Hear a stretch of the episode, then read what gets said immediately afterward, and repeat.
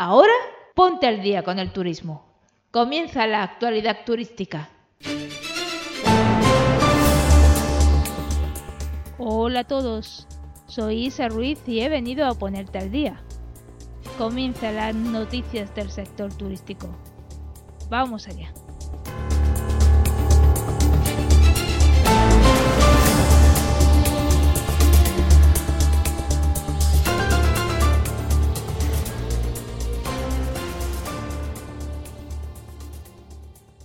Vamos con la noticia de que Tailandia da marcha atrás en su política de exención de visados para turistas de 60 países. Las autoridades de Tailandia han restablecido su política de exención de visado de 30 días para los turistas de 60 países. Esto supone un cambio respecto a la normativa anterior, que permitía a los visitantes permanecer hasta 45 días sin tener que obtener un visado antes.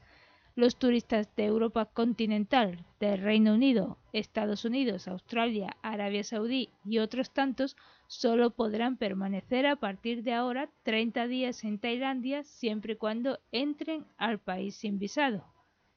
Además, el periodo de visado a la llegada, que se había ampliado de 15 a 30 días, ha vuelto a ser de 15 días para los países que piden el pasaporte a la llegada del país.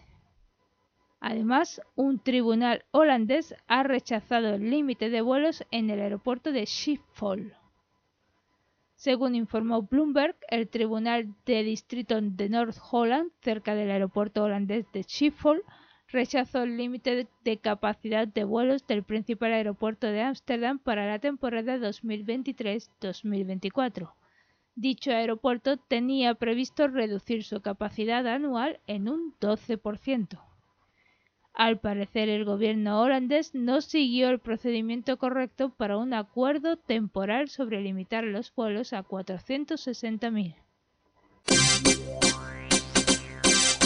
Estrella Sobrino, Community Manager experta en el sector del turismo, ha lanzado el taller Aloha Insta, dirigido a todos los propietarios de alojamientos rurales centrado al 100% en la plataforma social de Instagram. Esta es la oportunidad que estabas buscando. Podrás gestionar el perfil de tu alojamiento rural con estrategias sin estrés y sin agobios. Pide más información en la web https estrellasobrino.com y sé tú quien controla el algoritmo. Los precios de los viajes del Inserso para la temporada 2023 y 2024 subirán un 7,5% y así de esta forma se responde a la petición de las agencias de viajes y hoteleros para obtener mayores márgenes. En total, el programa social de viajes para mayores tendrá un, un valor estimado de 300 millones, un 14% más que en la temporada en curso y habrá 886.269 plazas, que son unas 70.000 plazas más. ¿Sabías que el turismo reproductivo mueve cerca de 700 millones de euros cada año en España? Debido al impacto social que ha tenido en España, en nuestro país, la noticia del nacimiento de la nieta de la presentadora de Ana Obregón, a través de su embarazo subrogado o popularmente conocido como vientre de alquiler, desde la actualidad turística informamos del llamado turismo reproductivo que es un servicio cada vez más demandado en el mundo y en el que España reúne unas condiciones óptimas para convertirse en un país de referencia internacional. Entre los destinos más populares del mundo en turismo de salud y especialmente en turismo reproductivo destacan España, República Checa, Dinamarca y Bélgica. Y ojo a todas las empresas turísticas del País Vasco, porque la comunidad vasca ha duplicado las ayudas a la mejora de las empresas turísticas. El gobierno vasco ha aprobado una convocatoria de ayudas de apoyo al emprendimiento y a la mejora de la competitividad de las empresas turísticas dotada con 1,2 millones de euros. Estas subvenciones responden al objetivo de apoyar la creación de nuevos negocios turísticos que favorezcan el desarrollo local, aunque también se respaldan las actuaciones dirigidas a impulsar la mejora de la competitividad de las empresas turísticas. El programa está orientado a las empresas turísticas de alojamiento, restauración empresas turísticas de mediación, de transporte turístico, empresas de turismo activo, organizaciones de profesionales de congresos, guías de turismo y titulares de áreas especiales de acogida para autocaravanas. Las actuaciones subvencionales deberán realizarse entre el 1 de enero y el 15 de diciembre de 2023. Y la orden de ayuda se publicará en el BOP, que es el Boletín Oficial del País Vasco, el 5 de abril de 2023. Y el plazo de solicitud permanecerá abierto desde el 6 de abril hasta el 5 de mayo de 2023. Esto que viene ahora, seguro que te interesa. La actualidad turística e Yati Seguros hacen posible que viajes sin preocupaciones gracias al 5% de descuento que obtienes al contratar el seguro con Yati. No te compliques. Pincha en el enlace de la descripción y contrátalo ya. Madrid City Card es la propuesta para mejorar y acompañar al turista en la capital. La concejala delegada de turismo del Ayuntamiento de Madrid, Almudena Maillo, ha presentado la nueva tarjeta turística de la capital, Madrid City Card. Con esta tarjeta los turistas disponen de entradas preferentes en museos y diferentes ventajas establecidas por las 30 instituciones que participan ahora mismo en esta iniciativa. También incluye abonos para el transporte público de la MT, metro y cercanías. La tarjeta turística de la capital madrileña se podrá adquirir por un mínimo de un día y un máximo de cinco, con un precio general de 8,80 euros el coste mínimo y hasta 26,80 euros de coste máximo. Además, los menores de 11 años tienen hasta un 50% de descuento y los menores de 4 años obtienen la tarjeta gratis. Para obtener la tarjeta se puede hacer de forma presencial en las oficinas de turismo de la ciudad o de manera telemática, que se recogerá más tarde una vez que llegues al destino, en este caso Madrid, en las mismas oficinas de turismo.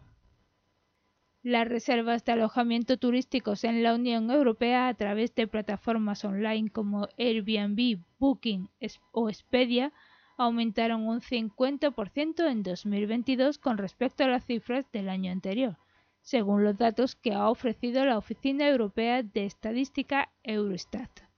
Concretamente, se reservaron cerca de 547 millones de noches en alojamientos de corta duración a través de Internet, los destinos costeros se mantienen como los lugares más populares entre los turistas durante el periodo estival, con la Croacia Adriática como la región más visitada, seguida de la Costa Azul francesa y Andalucía.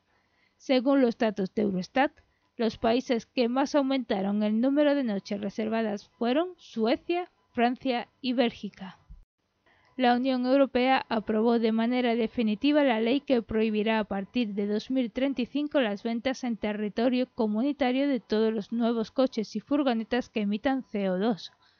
Esta legislación prevé también como paso intermedio que en 2030 los coches reduzcan sus emisiones un 55% respecto a los niveles de 2021 y las furgonetas un 50% en esa misma fecha aunque la legislación europea en todo caso está orientada hacia el motor eléctrico y las pilas de hidrógeno, ya que estas son las únicas tecnologías actualmente escalables. Por este motivo, el Consejo de la Unión Europea y el Parlamento llegaron a un acuerdo sobre la infraestructura de recarga que obligará a los países miembros a instalar puntos de carga para vehículos eléctricos al menos cada 60 kilómetros y cada 120 kilómetros para camiones así como estaciones de hidrógeno cada 200 kilómetros. En definitiva, en 2035 los automóviles y camionetas nuevos tienen que tener cero emisiones. Estás escuchando la actualidad turística. Y enhorabuena a Castelló de la Plana, que se ha incorporado a la red DTI para incorporar la sostenibilidad y la transformación digital tras meses de trabajo y dedicación, la ciudad de Castelló de la Plana, en Valencia, ha sido elegida para formar parte de la red de destinos turísticos inteligentes en la comisión ejecutiva de dicha red. Esta iniciativa, impulsada por el Ministerio de Industria, Comercio y Turismo, tiene como objetivo fomentar la innovación y transformación digital en el turismo. Con esta incorporación, la ciudad se convierte en un referente para todos aquellos destinos turísticos interesados en la implementación de nuevas tecnologías y la mejora de la calidad del servicio turístico.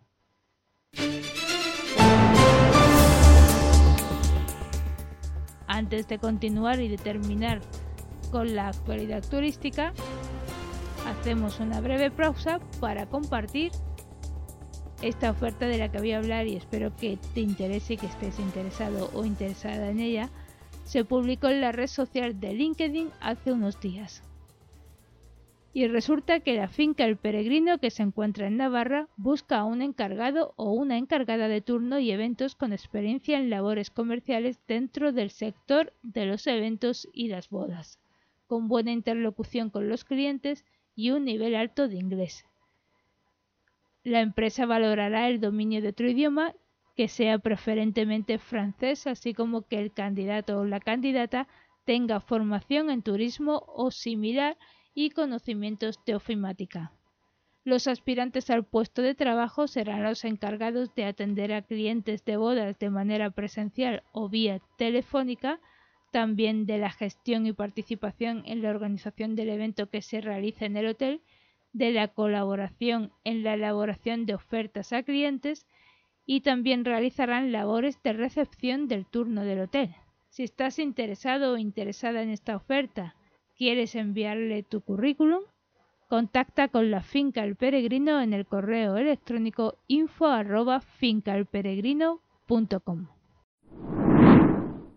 Aquí mismo hay un espacio para que anuncies tu proyecto. Dale voz y suma alcance. Escribe un email a hola la cápsula de la y pregunta por las condiciones. Deja tu huella en la actualidad turística. Anúnciate aquí mismo. Y ahora sí que sí termina este bloque de noticias de la actualidad turística con la noticia de que Israel ofrece visitas experienciales en sus parques nacionales para atraer turistas.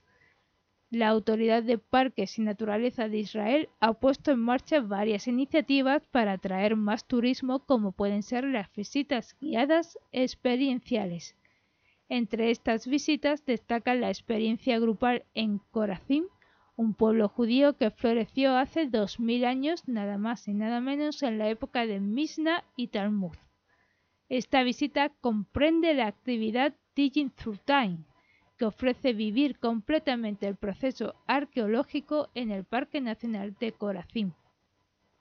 Y otra de las visitas experienciales es la de seguir los pasos de María en el Parque Nacional Sipori.